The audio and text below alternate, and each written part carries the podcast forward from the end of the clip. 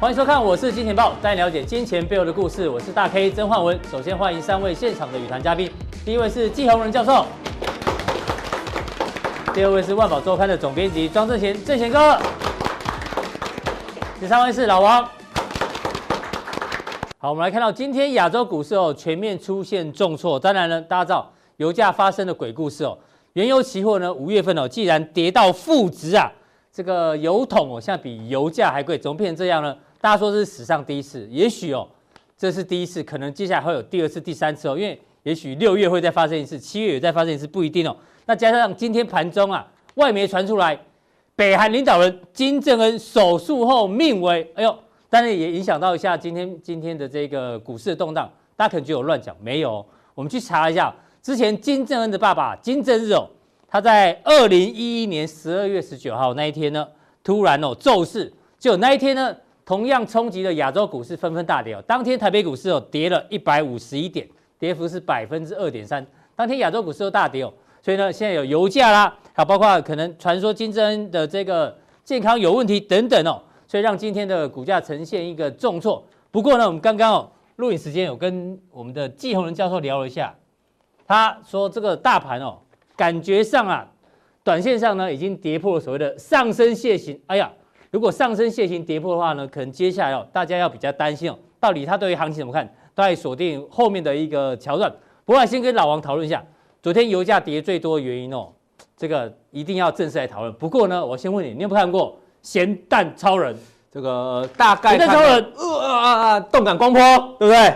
是是。超音波，是。你有看过？那我先问你，你知道我知道咸蛋超人从蜡笔小新的漫画知道咸蛋超人了，他本名叫什么？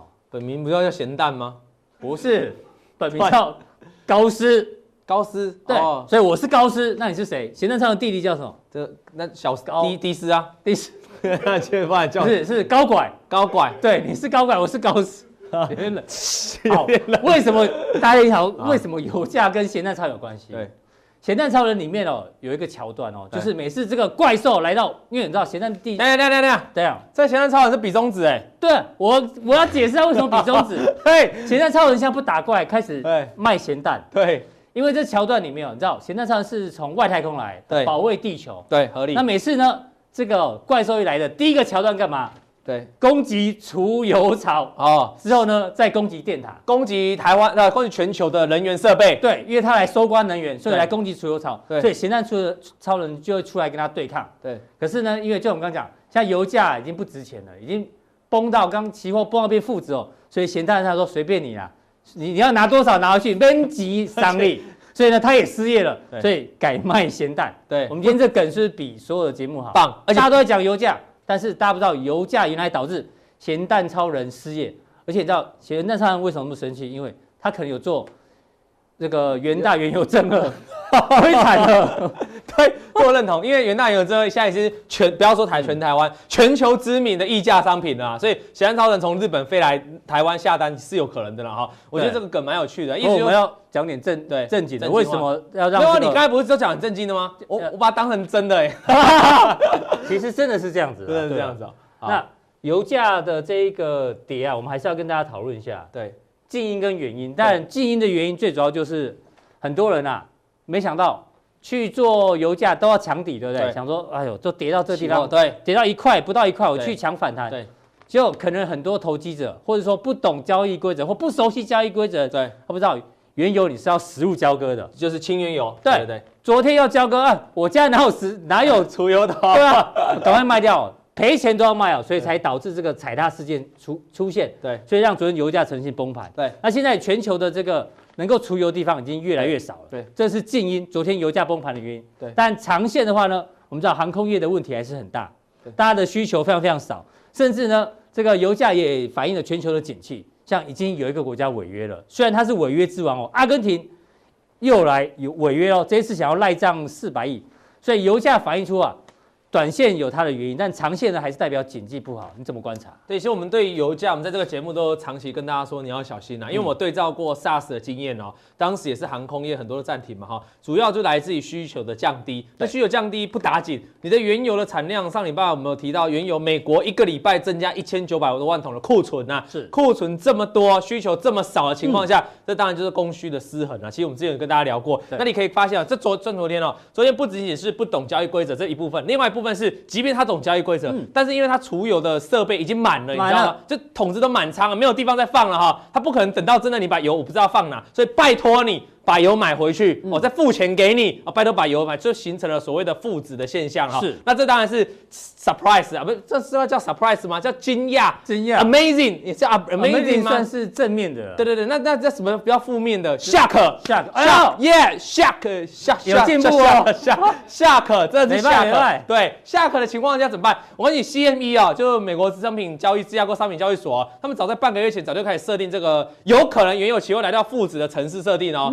但是台湾的系统商，你讲的还没有设定出来，从来没有想过这个要怎么结算啊？跌到负值，怎么会有负值？那怎么结算？那众说纷纭了哈。那按照期货是个零和游戏，游戏照理说是城市显示的问题的哈，因为 CME 那边那个 CME 那边都可以有是负值的设定哦。你这边应该也可以，它只显示出来，因为我看网友贴文哈，说他赔到照理说要赔到负值啊。那他怎么就？他讲说赔到零应该就没了，对，结果还要追缴所以这个可能是未来一个探讨问题了。当然，我觉得城市方问问题比较大。也就是说，昨天这个真的照全市场下不管，而且很多人哦说跌到零点几，对不对？我去买 all in，有本事跌到零 以下。结果不好意思，套句阿哥讲了，这个油就是没本事，所以它不止跌到零，它跌到零以下，还零负四十元呢。没错，不是哎，不是负零点四哎哈，是负四十元呢。假设你买在正这样好啊，你买在。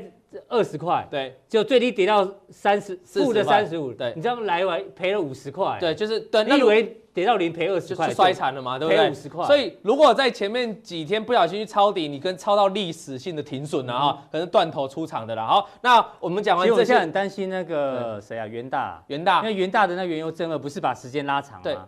九个月之后，九月底才有时候要清算，有时候是就现在跌成这样。我觉得现在头很痛。我蛮认同你刚才讲的一句话，就是说，现在是因为油太多没办法储存，所以造成这样的交这个崩跌嘛，对不对？那六月期货目前还报这个二十三点一，感觉还 OK 啊。嗯。但是它总是在下个月又会再这一次结算了，对？下个月又要实物。啊，油还是这么多，还是没地方储。储油桶还是一大堆。川普说了，他打算哦增加五千多万桶的储油量，呃，储油量就是储油的容量，对吧？我听到美国一天就一千多万桶了啊，五千多万桶是就就存五天。杯水车薪，车薪，所以大家还是要注意这个风险，不要想说啊六月好像还好，因为今天很多观众想说，哎、欸，反正我元大石油正二是追是这个已经转仓了嘛，转到六月了嘛，啊，波代机嘛，万一六月再发生一样的情况呢，就不是史上第一次喽，第二次就来喽。第一次可能下下下课了，对。第二次就是习惯性的了 哈，就比较没什么了哈。啊，我提醒大家，反正这就是风险，我们先跟大家讲起来。那实际上就刚才讲的需求破坏嘛，全球的需求量，你看大减的幅度啊是非常大了哈。这个图表就一目了然了，不用多说，就减的幅度非常大，需求减少了啊，需求减少是来自于这次新冠肺炎的引起了哈，这是一个息息相关的啦。对。那你来看一下这个东西什么？这个是成交量。哎呦，原有的成交量啊破天荒啊，已经创下历史记录。哎，这成交量的历史记录哦，这个还不是破一。点点，这超级破的成交记录啊！这个飞到外太，你看等比幅度是多大？对，那再看一下，观众很常很想想问一件事情，说，那昨天这个轻油这早盘呢？早盘的资料哈，这轻油有反弹嘛？二零零五的七月这已经要到期了嘛？哈，那为什么零六、零七、零八这个代表六月份、七月、五月、六月、七月、八月、九月？为什么他们是标准是正价差越来越高？越这这告诉一件事情，就是说。但短线就提供说，原油长线来看有机会反弹，因为这是正价差代表的意义嘛，对不对？那换个角度想，你也知道，就昨天很多人这几天很多人做一个转仓的动作，跑去买六月跟七月，因为这边卖掉嘛，那我转仓我不就是买六月或者是更远期的嘛？所以造成远期的这个七月价格就对堆叠上来了哈。没错，那这是短期现象嘛哈，意意思就是说，万一如果明之后开始纯粹大家都交易这个六月期的哈，那可能它会产生的波动，你就要特别注意了哈。那这是一个现象。然后再提醒大家，正价差这么大的情况之下，会出现什么情况？你知道吗？套利吗？会，对，套利，而且会有一种游戏会发生哦。嗯、各位，你知道现在的海洋上哦，很多的游轮哦，我不是讲旅游的，我不是讲那个邮票的邮哦，不是公主号哦，是 oil。游轮的游轮，游轮的游，嗯、那什么游轮的游？来这张图啊，这个游轮，这个这个它的说明告诉大家说，现在会流行这个是储存油哈，它所得到的获利。获利，也就是说，现在很多海上的游轮哦，它载满了油哦，满载哦，但它不是要从 A 开到 B 哦，是不是运货？不是，它是很多油商把油买油轮买下来啊，把它包产能包下来，对，专门载我的油，因为知道路上没地方存了嘛，就存到海上，就是储存而已。我跟你讲，昨天的实物交割现货价这么便宜，对不对？嗯、那我就把油全部买下来啊！啊，啊，如果远期的你要，但是这个精密经过精密的计算，如果远期的契约的这个报价够 cover 掉我的成本。那我就做一个特套利，做一个卖出嘛。那我就现买现赚吗？所以现在海上各位全部都有这个可以出油的设备，谁就赚翻。所以现在一堆游轮在海上跑，没有终点的跑，慢慢漂游，就是在等当价格浮现我套利空间的时候，我就做套利啊。所以现在上，所以这个获利的程度要飙升啊。哈，所以这是储存获利，所以算是一个游戏。对于油商来说，另外一种交易正在兴起啊。对，这一期的彭博周刊也有提到这个，可能大家都没想到这件事情啊。哈，好，那再看一件事情哦，我刚才说连锁反应哈。油价的大跌嘛，哈，会造成个现象，这个是北美油气。我们知道，其实世界上世界上很多高收益债，高收益债简称讲就是垃圾债。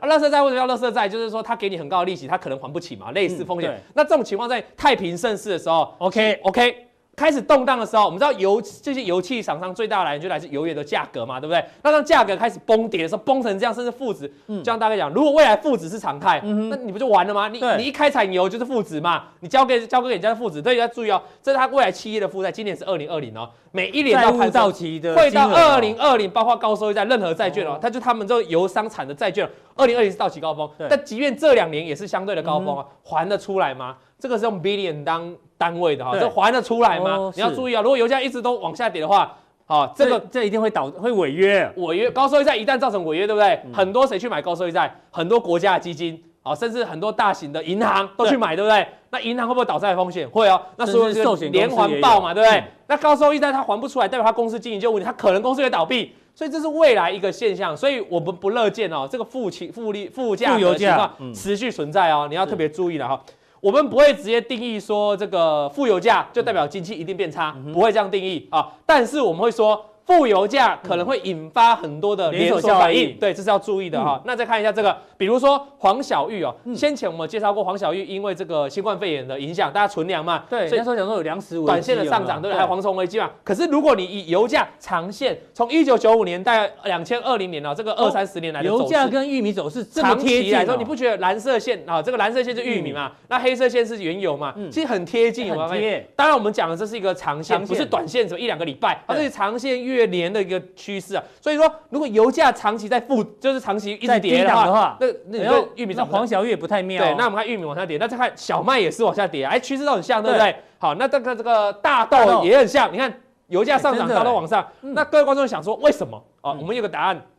因为我们知道黄小玉在美国很多耕种是不是使用大型机械？那大型机械就要石油嘛。对，所以意思就是黄当石油变便宜的时候，它代表它耕种的这个成本会往下降。对，当你耕种成本往下降，那下面的批发商、零售商会要求你啊，你要降价啊，油在降价，这也是原因之一。你成本降价了，但原因之一嘛，你成本降价，你的你的谷物本来不用降价吗？所以会跟着降价，对不对？所以黄小玉就价格可能就避免到下修。那除了这个情况啊，我们刚才讲大豆嘛，大豆如果跟着原油往下跑哦。那大豆在往下跑了，又跟某一个联动，什么？跟汇率有关系，对，巴西的货币嘛，对。是不是长线来看，大豆一路往下，巴西里尔就一路贬值嘛？油价先影响大豆，黄小玉，大豆再影响巴西雷亚尔，所以这是我一讲这这个连锁反应嘛。那货币的贬值就会造成新兴股票、新兴市场的资本市场的动荡嘛？对，外外资就不会一直汇进去了嘛，因为币值是贬嘛。那如果有没有油价也会直接影响哦，不用透过黄小玉，油价跟这个我们知道产油国嘛，这个俄罗斯对不对？卢布，它又直接影响卢布嘛，卢布也会产生贬值嘛。而且过去几年前还出现了这个。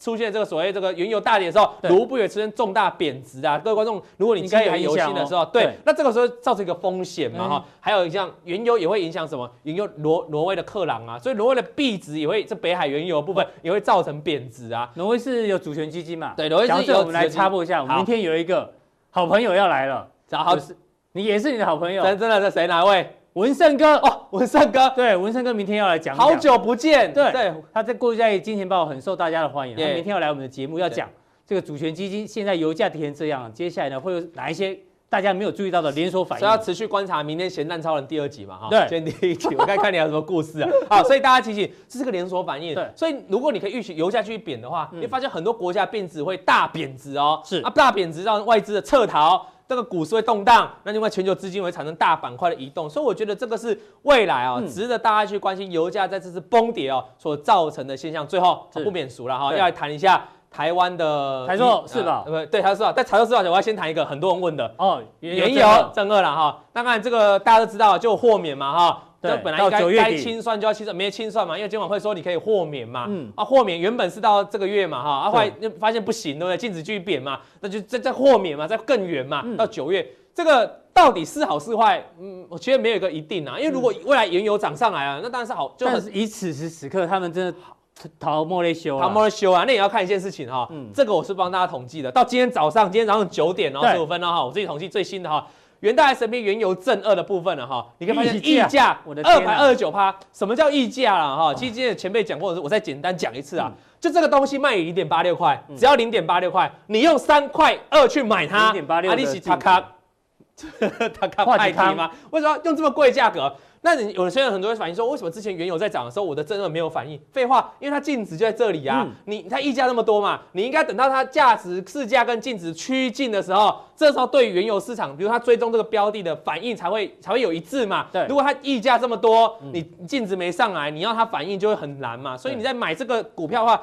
周正，你要看很长期、很长期、很长期啦，嗯、去赌一把输赢嘛。所以简单讲，溢价这么大，大家不要碰，不要碰它。周正不要碰，我一直一直提醒大家，大家就觉得说不会破底啦，阿伯被弄，不会跌到。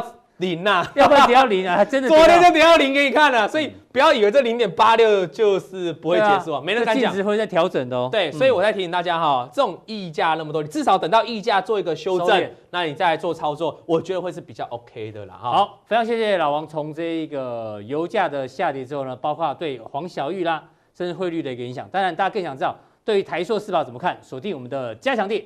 好，再来我们关注到这个，其实之前哦，全球的艺能界哦，也也为了这一次的这个疫情哦，做了一点心力。大家应该记得，Lady Gaga 她办了一场全球的接力演唱会，八个小时哦，全球的这个歌星呢轮流接唱，那还有各大主持人哦轮流接棒主持。那这个影片呢，在 YouTube 已经有两千三百八十八万人次观观赏了，而且好像募得了大概十亿美金左右。那里面当然有很多你可能喜欢的明星哦，但是有一个我特别喜欢的是谁？是美国天后 Taylor Swift 泰勒斯哦。他在唱歌的过程当中呢，他讲了一段话，我们觉得非常有意义哦，来跟大家做一个讨论。他说：“我很难过，今年呢不能让你看到我的演唱会，因为这疫情的关系哦，所以他把一整年的演唱会都取消了。但是我知道这是个正确的决定，请保持健康和安全，我会尽快在舞台上与你们相见。”换句话说。其实泰勒是在提醒大家哦，这个呢，他没办法跟歌迷见面哦。每一个歌手一样，跟歌迷这个面对面这个演唱会的见面呢，基本上呢，可能在今年呢，你都看不到。换句话说，我们前面也刚提到油价，所以呢，其实哦，这个高油价呢，可能我们未来哦也会有一段长时间见不到。换句话说，低油价的时代正式来临。所以低油价的时代正式来临之后，这个正奇哥怎么观察？我们要看是低油价之后。到底对哪些投资是好是坏？嗯、我想一般人最直接的想法就是啊，塑化类股会受到影响。嗯、那这个塑化类股的受到影响，我也之前也跟大家说过，这个台塑世宝其实过去呢因油价而富，也因油价而贫。是，最主要是它是全它是少它的台塑化跟油价的获利是息息相关的，所以台塑世宝今年预计呢会度过一个相当不好的一年。嗯、但是呢，我们股市要往前看。是，我们要看真的谁会受益的，因为就像泰勒斯告诉我们的，这个很多是可能呃短期看不到了。那这样高油价看不到了，那我们就要来找低油价这个科技股了。嗯、我们想怪事年年有，今年特别多，所以油价破底，而且是长时间位于低档，是。到底会有谁有好呢？这些都跟油价有关，这些都跟油价息息相关的。嗯、那我们来看下面。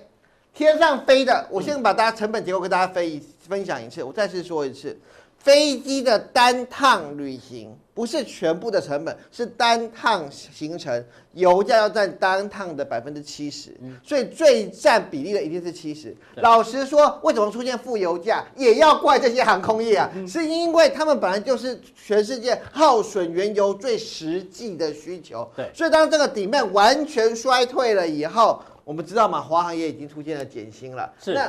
长龙航现在还在力撑，嗯，那航空股跟大家讲过了很多次，对你可能很多人坐在总编，你呃很多人在这边摸底有摸到，是很抱歉，航空股我一样。如果你个人喜欢赌博，欢迎去澳门，嗯、不用在股市里赌，哦、大家懂吗？就你航，你问我说长龙航有没有这个十块钱？嗯、表面上我们今天写长龙航的股价净值比很低，嗯哼，我告诉大家。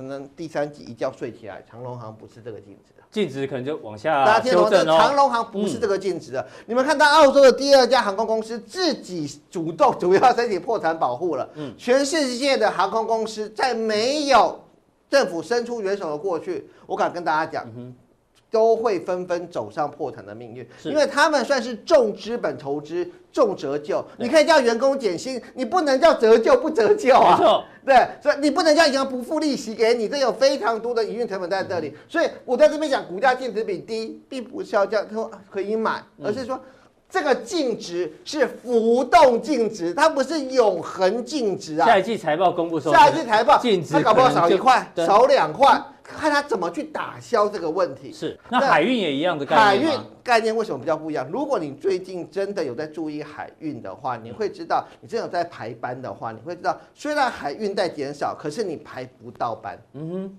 对，你真的在，因为因为全世界运输还是要这么的大。对，那必须，然后再加上航空用量减少了，所以他们被迫要退回来海运来运输。那海运现在没有办法复苏，并不是用量大幅少到这样不行，而是因为疫情的影响，整个搭配的情形不如以往。但实际上来讲，我先讲长龙，长龙来讲，我认为今年所有人大家都估不会估太多，零点一、零点一二、零点一，大概都这样子。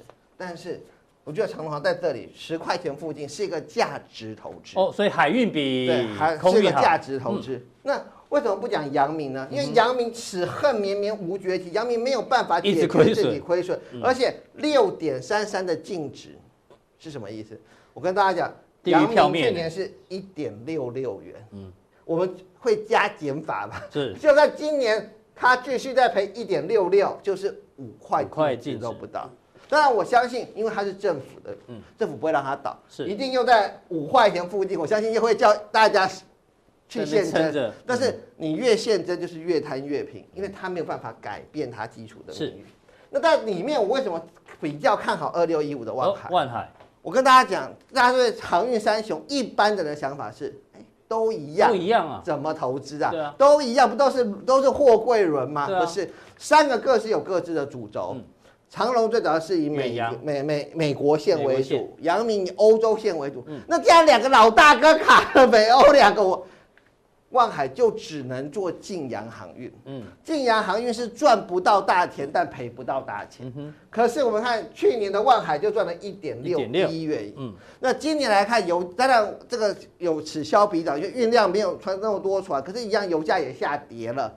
所以我觉得万海店有机会，大家跟去年的获利差不多。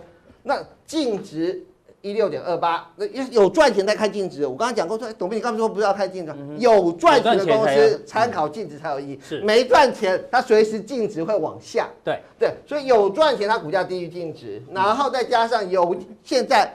是哪一个国家在复苏？是中国在复工，是其亚洲其他的国家，不管是日本跟韩国的区，都算是勉强被控制了。是，所以亚洲的经济复苏会比欧美快。欧美快，嗯，所以在亚洲进洋航运，所以如果你一定要在货柜轮选一个，嗯，那我认为业绩股你要选万海，是。价值投资，你可以长荣。海运，那阳明忽略它，是。对。好，那再来。航运不是只有货柜，嗯、航运最来讲就是散装啊。很抱歉，我今天忘了卡了一张 BDI 的图给大家看。简单来讲，对，BDI 最近是做一个反弹的动作。嗯、那反弹好处是什么？就是我现在的价格上升，对，可是我的 cost 下降。当然，很多人会说，总编真的油价下跌对这些人有益吗？我很诚实的说。对于远洋航运来讲有帮助，对于航空也有。可是对于散装个别公司的签约有一点不一样，有些公司是带油，你要帮我加；有些公司是油单，我额外签出来给你，就是油的报价我加多少，我会连这个报价一起一起上去。所以我们很务实的说，整个散装航运还是不要以油价的受惠股来讲，因为货柜比较包。因为货柜的好坏处，我我我在解释为什么？因为货柜啊，三千尺货柜，三三千个货柜，可能分属一百个厂商。对，那谁要来 share 这个油？所以到时候是我自己就很难算。可是散装通常，例如说，我今天这一趟就是包大日本钢铁，是就包了我这趟船，或者是裕民，我们知道是亚尼的子公司，亚尼就包了我这条船，所以我油可以算得清清楚楚。其实就是你。对，可是你那一艘货柜，它的买主很多，它怎么去算？难道跟你算比例吗？非常的复杂。嗯、所以散装的我们务实的说，一般来讲，它没有在分担这个，因为这个船，所以跟油价比较没有那么但是 B D I 现在的确上涨，所以造成今天航运股息表现得很好，今天新兴股价还一直涨停。那新兴来看的话，它的好处只有净值偏低。是，然后说新兴到今年为止，大家都还是赚不太赚，不正常赚钱的公司。域名，那域名来看，这边也反弹了一段。那域名呢？我它是为什么是散装航运指标？是因为它是啊亚尼下面的子公司，所以它的获利一直都比较稳定，比较相对的稳。但是稳定的公司，我就呃只能跟大家说，就是随势浮沉而已。那惠阳这家公司呢，一直都是散装航运的龙头，它过去都能够赚两三块，可是今年前三季它已经亏损了，所以我认为惠阳虽然是个龙头，但是因为它持续亏，它还是出现亏损的状况，你只能抢它一个反弹，抢反弹。那我个人认为比较有机会的公司，第一个叫台航，台航啊，为什么？我们来看获利，嗯，它的获去年在一点四四元嘛，那它的股价在十四元这个附近，所以本益比差不多十倍。那为什么今年呢？本来我没有估高，可是因为 BDI 又上涨了，再加上台航很特别一点是，它是唯一一家有风力发电概念的。哎呦，它也有接到跟风力发电有关。因为你们回去看，它跟世界刚刚这个，他们就组成了一个同盟。是，但是有这个题材风力发电的一个概念。嗯，所以相对它的比啊，就多了一层的概念。是。那净值也高达二十四点五四，所以整个在台行里面股价做了一个大幅度的修正以后，那它的配息的状况也不差，所以我认为在散装航运里面，我会比较看的一个台行。是另外一家公司还蛮特别的，因为它股价真的跌到没有办法跌了，它叫正德，它的净值有十点五五，可是它的股价最近只要四点六六，你说它不赚钱？不对呀，它也赚钱，零点六二、零点五三、零点五，而且它的好处是什么？它的船是新的，嗯。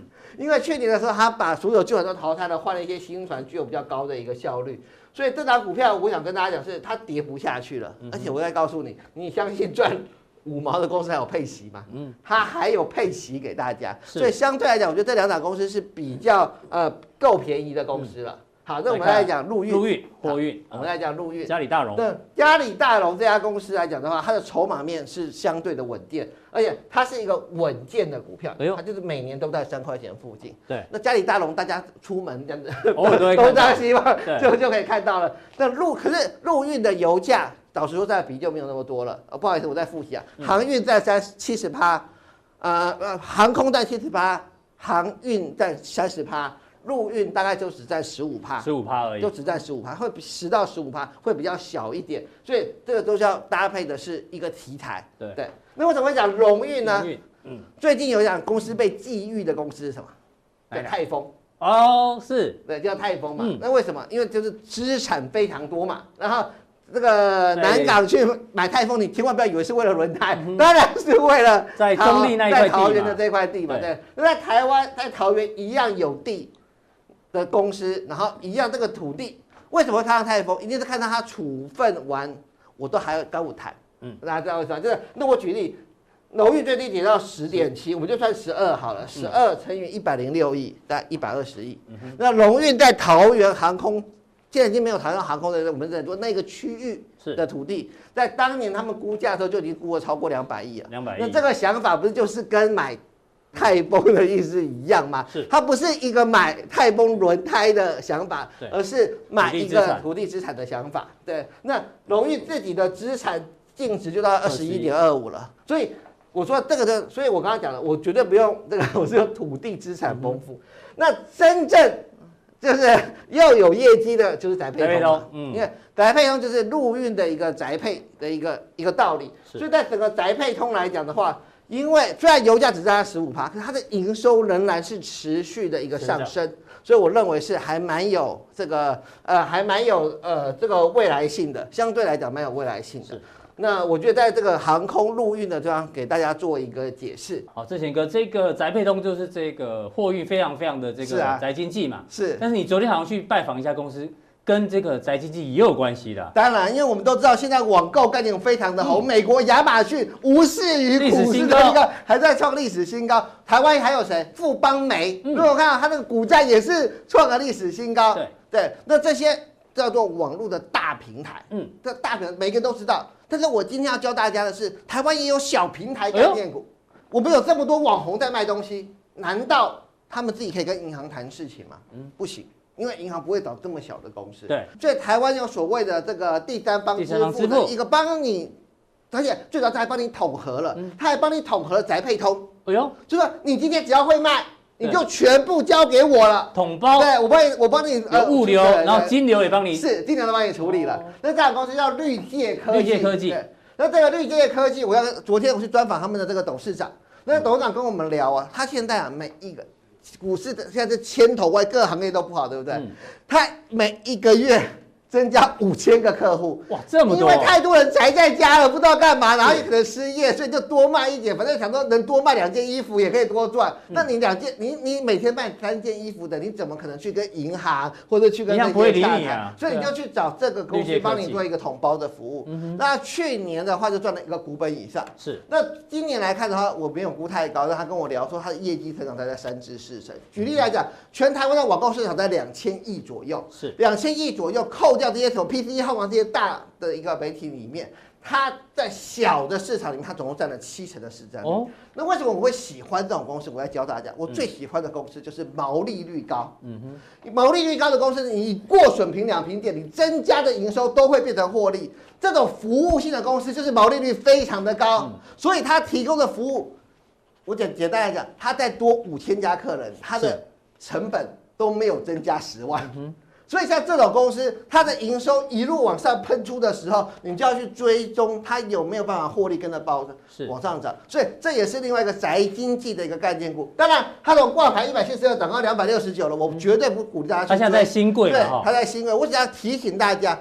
台湾有很多宅经济的概念股，是我不敢说它一定是亚马逊第二，只是因为比较新的公司想借由这个平台教导大家它到底在做什么。是，那也许也有可能是未来呃国内一个非常在宅经济具有指标性作用的公司。好，非常谢谢这个正贤哥，从这个低油价相关的受惠股，从这个陆海空哦，连第三方支付哦，这个股都帮你抓到，让大家做参考。那待会正贤哥呢，在加强定要跟大家讲，今天呢很多个股哎。强势哦，特别是记忆体相关等等哦，都跟转单概念股有关。哎，到底转单概念股未来会持续涨吗？请锁定我们的加强錠。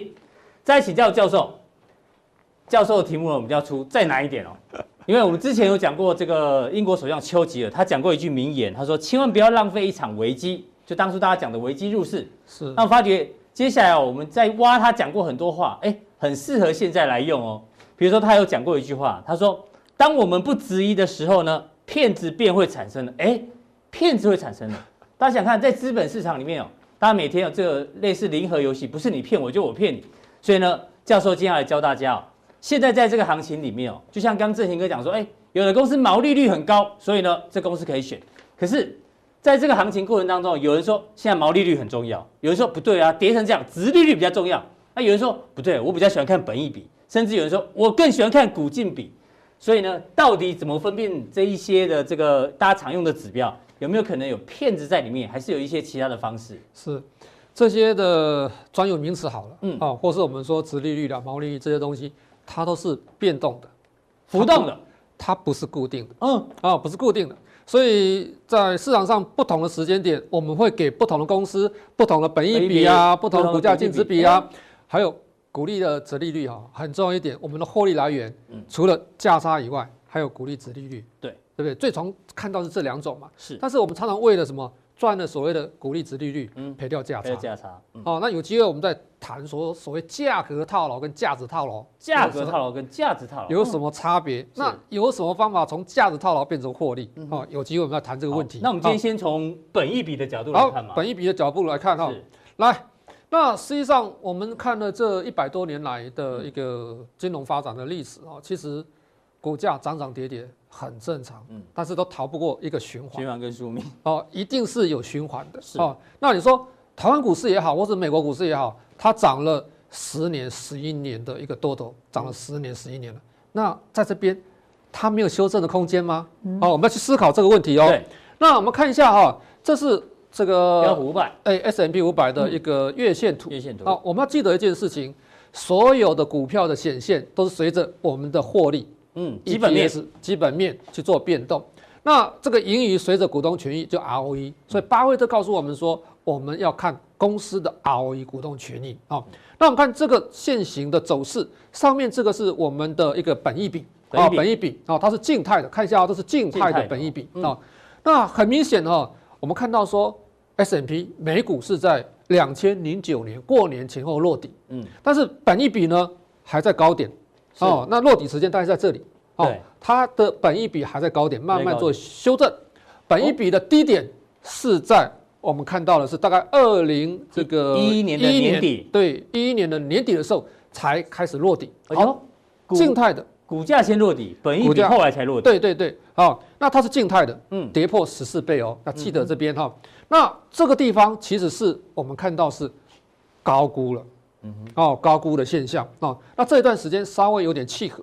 那在前几天上个礼拜的时候，股市大幅反弹，它的一个本益比啊，静态本益比又回到二十一倍多。二十一倍多，对，这是我们要注意的现象哦。好，静态本益比你感觉不出来什么东西，我们看本益比它的几个不同的状况哈哎。呦，有分静态、动态跟滚动式本益比，哎呦，静态本益比就是我去年获利多少钱？嗯，啊？我现在股价除以我去年的获利，是这就是我过去的本益比，是属于静态的。啊静态本益比是过去的，对，但虽然说叫静态本益比，股价是随时波动啦，所以它的本益比也是在波动的。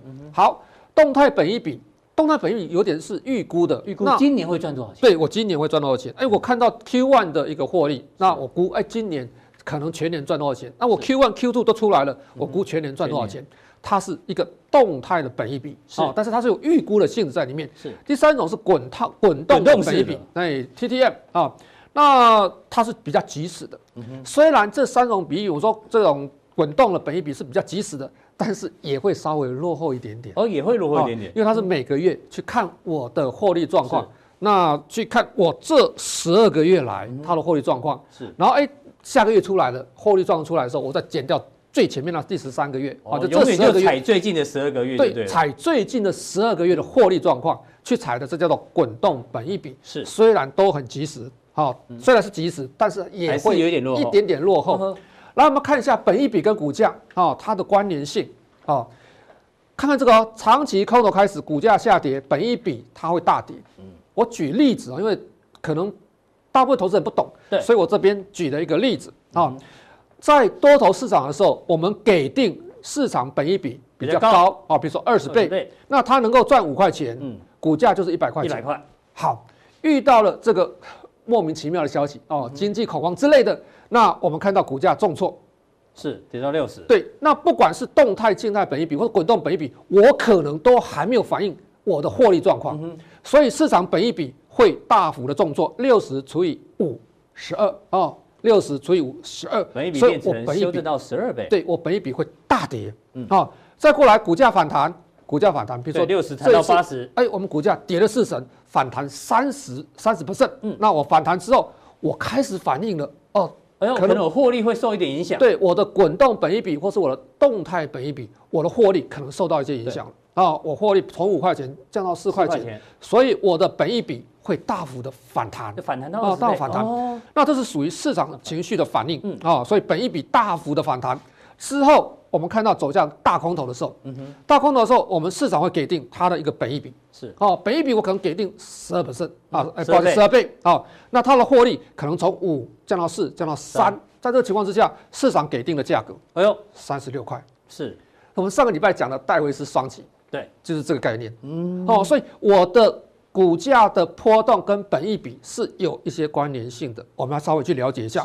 是。好，如果我现在是多头走势啊，多头走势反过来，嗯，我市场给定我十二倍本一比，对，我可以赚三块钱，股价是三十六块，这市场给定的。好，多头走势开始的时候，我股价上涨，哎，到涨到四十八，哦，那本一比我只有三块钱，我还没有反应，获利只有三块钱，获利只有三块钱，抱歉哈，获利只有三块钱，就是我还没有反应，我盈余成长了，是，所以我的本一比哎变成十六倍啊，那再过来股价回撤。哦，冲高之后回。撤，但是我慢慢的动态本益比，或是我的这个滚动本益比，慢慢反映它的营收在成长，是。哦，所以我的本益比大幅的衰退，对，获利调高到四块钱，四块钱除下来，本益比好像很低，这时候市场情绪反应，这时候是最好的进场点，哦，最好的进场点，进场点，对，然后走向大多头的时候，我股价上涨，我们给定了本益比，调高本益比空间，来到二十倍。它的获利从三块钱到四块到五块钱的，它的高股价可以到一百，目标价来到一百块，一百块钱，就是戴维斯的双击，前面是双杀，双杀哦，双杀。跟双击的概念从这样子延续过来。好，好，刚才看到这个所谓的本一比啊，大家可以讲的，嗯，这个这一两个礼拜是动态本一比哦，动态本一比，嗯，这一两个礼拜很多地方都有这个报告出来，这中金的，好，那美国也有做啊。那从三月初以来，美国证券市场对两千二零年、二零二零年啊，E EPS 下调幅度已经超过十七 percent，我们整体的 EPS 啊，然后目前隐含的 S M P 五百的这个二零年的一个 EPS 的这个增速是负负的。十二 percent，也就是说它的盈余往下掉。至少十二 percent，但是我们看到它的本益比已经到了一个相对的高点，高档，前面是我们静态本益比。这个是动态本益比，嗯，那我已经开始反映我的获利可能状况不是很好，可能会衰退，所以我们看到它的历史的一个走势哦，很明显的它是近期来的一个相对高点，除了我们就看到这个是这个科技泡沫化的那一段时间之外，哦，所以你要警觉哦，如果我们的本益比开始做修正，我们的盈余都开始做修正的时候，它可能会回到我的均值以下。一个标准差甚至以下的位置，所以指数跟个股的目标价未来就是要往下修，会往下做修正。嗯、哦，这是我们要去思考的问题。所以教授已经在提出警讯哦。嗯，好，来我们再看另外一个图啊、哦，这个图啊，这是中金公司做的啊、哦，中金公司做的哈、哦。那他认为说，如果 S&P 五百啊，每股盈余下滑是二十五 percent，实际上我们看到高盛啊、大摩、小摩等等，他们预估。美国的 EPS 下调的幅度不止二十五 percent 哇！如果我们下调是二十五 percent，哦，四分之一，四分之一，股价维持在上个礼拜不动的话，可能它会飙到二十一点五倍啊！动态本益比到二十一点五倍，是二十一点五倍会不会偏高了？嗯哼，我们要去思考。是哦，目前来看，它的均值在这个地方十五点八倍哦，均值才十五点八，十五点八，S&P 五百哈，嗯，那这个一。一倍标准差是在十八点九，哦，所以这段时间其实已经到相对高点哦，是相对高点了，所以这是我们在做投资的时候你要思考的问题啊。对，所以股价应该有修修正的空间哦。哦，盈余往下修正，本一比会不修正吗？应该也要跟着修正。本一比修正，盈余往下修正，就变成目标价一起修正，戴维斯双杀，对，好。那我们看一下哈，重要指数的滚动本益比，滚动本益比啊，嗯，这个在上个礼拜啊，上个礼拜哈，那资料来源是这个万德资讯，万德资讯是。那我们看看美国三大主要指数，嗯，哦，会不会稍微偏高？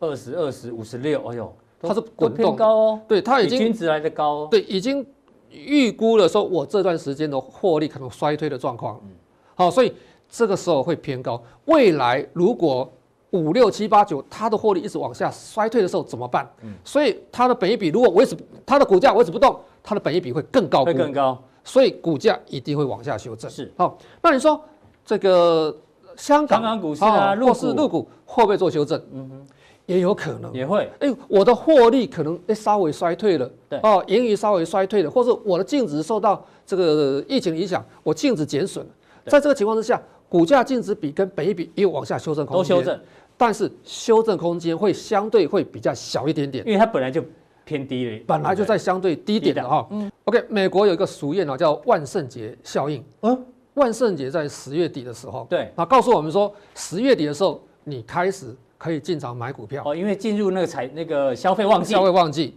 然后在四月底啊，我们的复活节的时候，你要卖股票，所以我们在五月之前你要卖股票，然后赶快 go away，哎，赶快跑 go away 哈，所以你要记得这件事情啊。那这一百多年来哦，这种万圣节效应大概失效大概只有七次，目前来看应该会失效，因为你在这时候你是没有获利的，对。啊，那这时候失效其实是一个很正常的。就以往例子，如果万圣节效应失效的话，它未来走势。可能也不见得那么乐观哦哦，这是我们要去注意的一件事情哈。那所以它的股价高估了，要记得这件事情。好，好，那看看一下哈，这个入股历史的一个滚动的一个本益比跟股价净值比啊。那你看看哦，它几次落底时间？九六年、零五年啊，股改啊，在零八年这是属于这种金融风暴。对，好，那二零一三年是股市跌升反弹的最后的修正啊，落底时间是在。一八四九啊，然后在二零一九年啊年初，去年初的时候到二十四零，嗯，在这时候我们看到本益比相对来讲这几年的本益比其实都是蛮低的。是，那我们回头看看哦，这时候的这个本益比哦，上证综合指数的本益比是多少？十二点十二点一哦。所以现在来看的话，它几乎是在历史的最低点附近。哦，对。但我们说本益比。也有可能稍微还有修正的空间啊，因为我们的获利一盈余不好的话，它还有往下修正空间，但是空间有限。股价净值比也是一样，嗯，股价净值比大概也都是在市场的相对历史低档区附近啊，所以你要找这种好的标的的话，大陆股市的好的标的可能会比欧美跟台湾好的标的会多一些些啊。那这是 FANG 跟我们的微软啊，它的待会教授在加强錠要用你刚刚的那个方式。来检视一下这些股票到底是不是好公司，但是好公司对，是不是好的价格？我们在加强定的时候来做补充说明。好，非常谢谢教授，今天从这个包括静态本益比、动态本益比跟滚动本益比哦，讲得非常非常的清楚哦。大家呢，这个一定是干货满满。那待会更重要的加强錠呢，马上为您送上。